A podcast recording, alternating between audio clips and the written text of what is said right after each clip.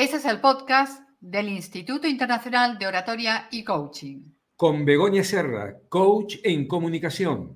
Y Norberto Malatesta, experto en oratoria. Hola Norberto, ¿qué tal? ¿Cómo, cómo han ido estos días? ¿Cómo han ido las, esas navidades? Hola Begoña, ¿cómo va todo por allí? Muy bien, muy bien. Aquí no con tanto frío, sino con más calor, pero hemos pasado una Nochebuena y una Navidad muy interesante.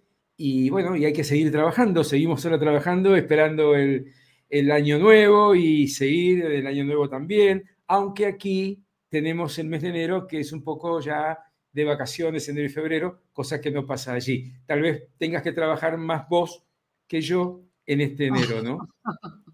Sí, pero bueno, un, un 2023 que viene cargadito, cargadito, cargadito de nuevos proyectos, de nuevas actividades, de muchas sorpresas para todos aquellos que nos siguen fielmente, que están ahí leyendo nuestras publicaciones, apoyando al instituto y para toda esta maravillosa comunidad que estamos creando de personas amantes de la oratoria y de este arte de hablar bien en público.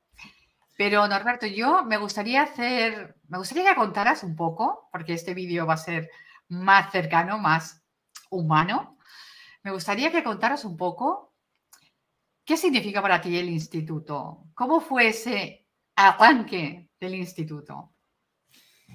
Yo estaba pensando, recién mientras vos hablabas, que, claro, llegamos a, llegamos a fin de año y, ya es costumbre que cuando uno llega a esta fecha nos ponemos a hacer el balance, ¿no es cierto?, de cómo nos ha ido, si se cumplieron nuestros propósitos, qué resultados obtuvimos, por qué. De modo que, visto hoy a la distancia, casi dos años de historia ya del instituto, esto para mí, un poco respondiendo a lo que vos me preguntas, esto para mí en lo personal eh, me ha dejado varias enseñanzas, ¿no? Primero, que cuando se quiere, se puede. Nosotros nos propusimos crear un instituto donde se complementara la oratoria y el coaching. No lo dudamos un instante. Apenas, yo diría, uno o dos encuentros virtuales para darnos cuenta que estas dos disciplinas eran dos pilares sólidos y complementarios sobre el que, los que se podían construir un buen orador o una buena oradora. Primero eso, entonces, cuando se quiere, se puede. Y segundo, la importancia del, del trabajo en equipo también me dejó esto, ¿no?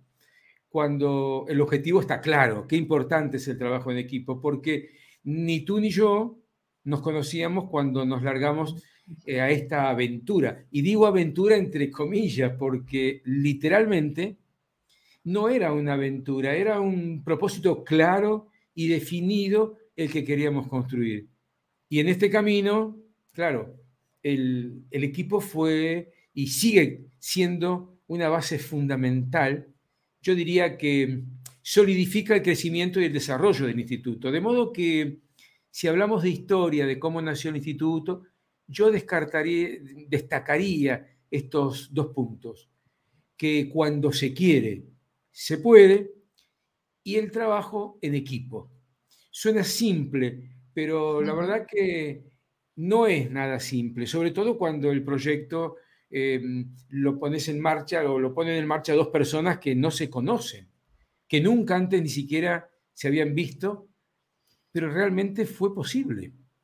Y hoy lo disfrutamos nosotros y nuestros alumnos en Europa y en Latinoamérica. De modo que es, la primera impresión que, me surge de esto respondiendo a tu pregunta, Begonia. Sí, comparto, comparto. Yo, yo todavía recuerdo a aquel primer día en el cual dije, voy a enviarle un mensaje a Norberto, un mensaje privado de LinkedIn. Yo Sinceramente estoy muy agradecida y lo he puesto en varios posts. Estoy muy agradecida a LinkedIn porque yo creo que es una plataforma que abre muchísimas oportunidades si verdaderamente las personas eh, creen en ella y están ahí aportando valor, interactúan, que es algo muy importante. Y como decía y tú apuntabas, ¿no? Si uno quiere, puede. Mi lema siempre ha sido, y eso lo he dicho muchas veces, el no ya lo tienes, ves a buscar el sí. Y un buen día, pues yo te seguía, de eso ya hemos hablado más una vez, yo te seguía, te admiraba y pensé, ¿por qué no? Creo que ahí está ese propósito, ¿no? El, poder aunar eh, oratoria y coaching al servicio de todas aquellas personas que quieran mejorar y potenciar sus habilidades de comunicación. Y pensé, no, ya lo tienes, empecé a buscar el sí. Y evidentemente, pues la respuesta es obvia, que dijiste que sí, empezamos a trabajar. Y yo creo, mencionando lo del equipo y, salvar esa gran distancia que tenemos física, que no nos conocíamos, pero yo creo que hay dos pilares del gran éxito que está teniendo el instituto, que uno de ellos es la admiración, que yo creo que es mutua, que tenemos el uno por el otro del respectivo trabajo que estamos haciendo y sobre todo algo muy importante y además que nos dedicamos tú y yo a ello, la importancia de la comunicación.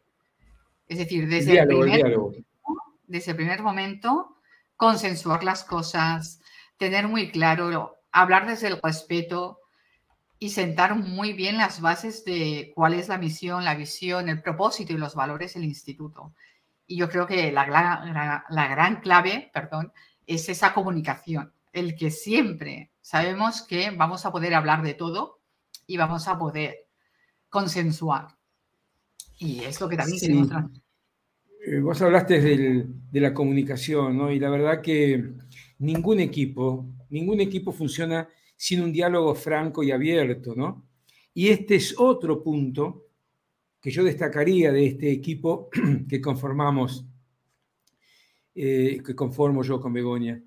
Nosotros que somos profesionales de la comunicación, si con alguien tenemos que comunicarnos bien, es con nosotros mismos. Y en este punto, eh, quiero destacar una particularidad y, es que no hay egos también en este equipo. Me refiero a ese ego dañino, venenoso, que, todo lo destruye, que todo lo corroe. Y esto me lleva a otro punto y es respetar al otro, valorar su capacidad profesional y escucharlo. Un poquito vos recién eh, tocabas ese tema, ¿no?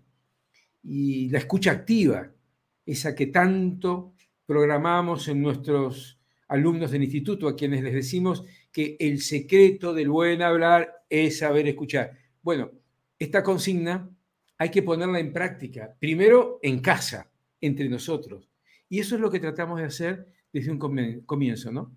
De modo que casi sin darnos cuenta, el diálogo franco y, fluido, la ausencia de egos y el respeto por la opinión del otro son valores que suenan casi elementales, pero que a la hora de construir, de elaborar, de edificar un proyecto, no tienen nada de elementales, sino todo lo contrario, son pilares sólidos, ¿no? Sí, sí, totalmente. O sea, esa comunicación, ¿no? Y esa escucha de la que tú hablas que es tan, tan importante en todos los equipos. Yo, en los años que llevo como coach, he visto muchos problemas, siempre comentamos, ¿no? Cuando, hablamos a las empresas, que el tanto por ciento muy elevado de los conflictos tienen su origen en una mala comunicación o en una comunicación a veces incluso nula, ¿no? por esos egos, por esas envidias, por ese querer imponer eh, mi opinión sobre la de la otra persona, ¿no? Entonces es muy importante, pues eso, el respeto, la escucha y, lo que hablábamos antes, ¿no? El valorar y el, admirar el trabajo del otro. Y yo, otro, otro punto que destacaría muy importante desde 2022 y que lo llevo aquí, lo llevo en, en mi corazón, es el haber podido conocernos en persona. Yo creo que ese ha sido un punto de inflexión que además ha, servido de trampolín incluso a nuestra relación personal, porque no olvidemos que para que una relación profesional funcione tiene que haber una buena relación personal. Tiene que haber un punto de amistad y un punto de, de feedback ¿no? positivo. Y yo creo que ha sido como el trampolín del instituto, ¿no? El verdaderamente, wow. Porque una cosa es la virtualidad, una cosa es la virtualidad y otra cosa es después la presencialidad, ¿no? Es decir, que existe ese espíritu, ese ánimo societatis que le, que le llaman, y realmente existe. Pero más allá de todo esto, eh, ¿sabes qué, Begonia? Cuando, y tal vez está mal que hablemos de nosotros mismos de esta forma, pero ¿por qué no decirlo? Cuando uno interactúa, se contacta y, arma proyectos con buena gente, las cosas siempre tienen que llegar a buen término. Y hay mucha buena gente, y la mayoría es, buena gente. Así que, bueno, nosotros hemos dado también con esa buena gente, y, y ahí está el producto un poco de todo esto, ¿no? Sí, bueno, una cosa, y ahora voy a hacer mención a una de las personas de esta buena gente que también forma parte de, la comunidad de los oradores exitosos, que es Alejandro Mota. Alejandro Mota, y, enlazando con lo que tú decías de por qué no hablar bien de nosotros mismos, Alejandro se te dice, tenemos que hablar de nuestros logros. Y yo creo que es positivo y como coach reafirmo esa, esa opinión de, de Ale y desde aquí los saludamos desde el instituto. Es importante hablar de nuestros logros y eso no es prepotencia, sino es enseñar lo que está consiguiendo el instituto. Cada vez son más los alumnos que están contentos, que están consiguiendo resultados con las formaciones y con las actividades que les hacemos. Y yo creo que eso también es importante ponerlo y hablar de ello. Porque acabo, acabo de hablar, acabo de hablar con una persona, con un posible alumno nuestro en, en Madrid y realmente se contactó con nosotros porque sigue nuestros perfiles personales, porque sigue a la página del instituto y porque en alguna medida todo esto que nosotros estamos contando, eso trasciende también. Eso trasciende y hace que la gente diga, bueno, es como que acá hay buena onda, ¿no? Es como que acá las cosas fluyen de otra manera. De modo que eso que vos decís es, tan así, es tan así. A mí lo que más me apasiona eh, un poco también de este proyecto en común es que sabemos cómo empezó todo, en alguna medida lo estamos diciendo, pero no sabemos hasta dónde llegaremos. Esa siempre es una incógnita eh, cuando uno inicia un proyecto, ¿no? Y lo que, lo que no es una incógnita es que a medida que pasa el tiempo, el instituto cobra más fuerza, se expande, ya sea en Europa y en América Latina. Y bueno, ya les hemos adelantado algunos proyectos cuando estábamos juntos allí en Europa, por ejemplo, que vamos a comenzar en poquitos meses más, tal vez en dos meses más, a trabajar para una universidad aquí en América Latina, eh, en los programas ejecutivos de esta universidad. Pero también eh, tenemos, quiero que cuentes el tema del podcast, que es otro producto de, de, este, de nuestro instituto, ¿no?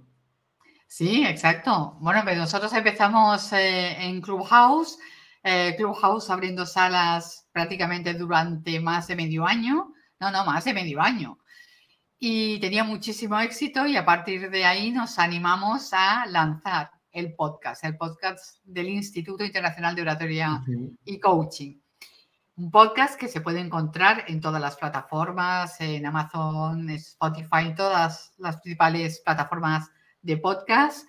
Desde aquí os animamos a que nos sigáis porque evidentemente damos formaciones, pero también en todo lo que hacemos, tanto las publicaciones de la página del instituto, de LinkedIn, el hora, la sección esta en la que estamos ahora de hora watching, el podcast y otras tantas actividades que vendrán durante ese 2023. Nosotros lo que queremos es acercar la oratoria a todas aquellas personas que el hecho de no atreverse a hablar bien en público no sea un obstáculo para que podamos progresar en nuestras carreras profesionales y en nuestra vida en general, porque la comunicación está en todas las relaciones. Por lo tanto, el podcast es una manera más de eh, dar a conocer cómo la oratoria y cómo el saber hablar bien en público puede ayudarnos en todo aquello que queramos emprender.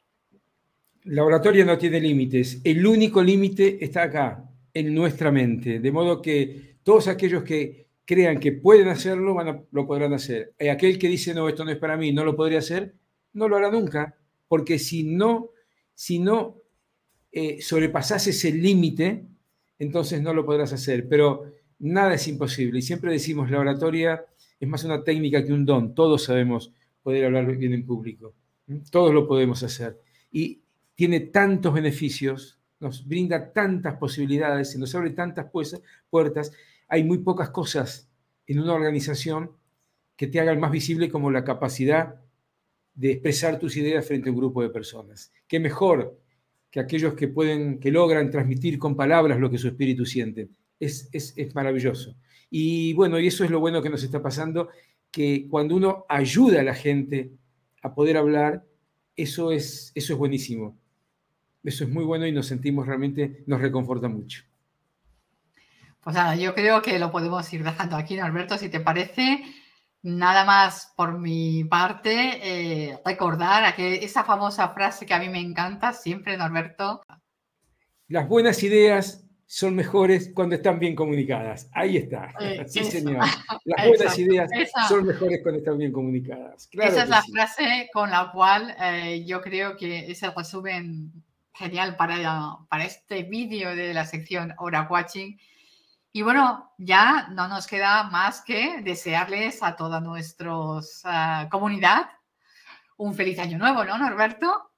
Y que nos sigan en el año 2023 porque tenemos proyectos muy cerquitas a ella para poner en práctica y para poner en marcha. Así que será un placer seguir, como siempre decimos, eh, aprendiendo y creciendo. Todos juntos. Exacto, todos juntos. Mañana subimos podcast. O sea que ahí os vemos. Muy bien. Un abrazo y. Un placer. Feliz año para todos. Feliz año para todos. Adiós. Chao. Gracias por acompañarnos en un nuevo episodio del podcast del Instituto Internacional de Oratoria y Coaching. En el que trabajamos para formar a los grandes oradores, porque las buenas ideas son mejores cuando están bien comunicadas.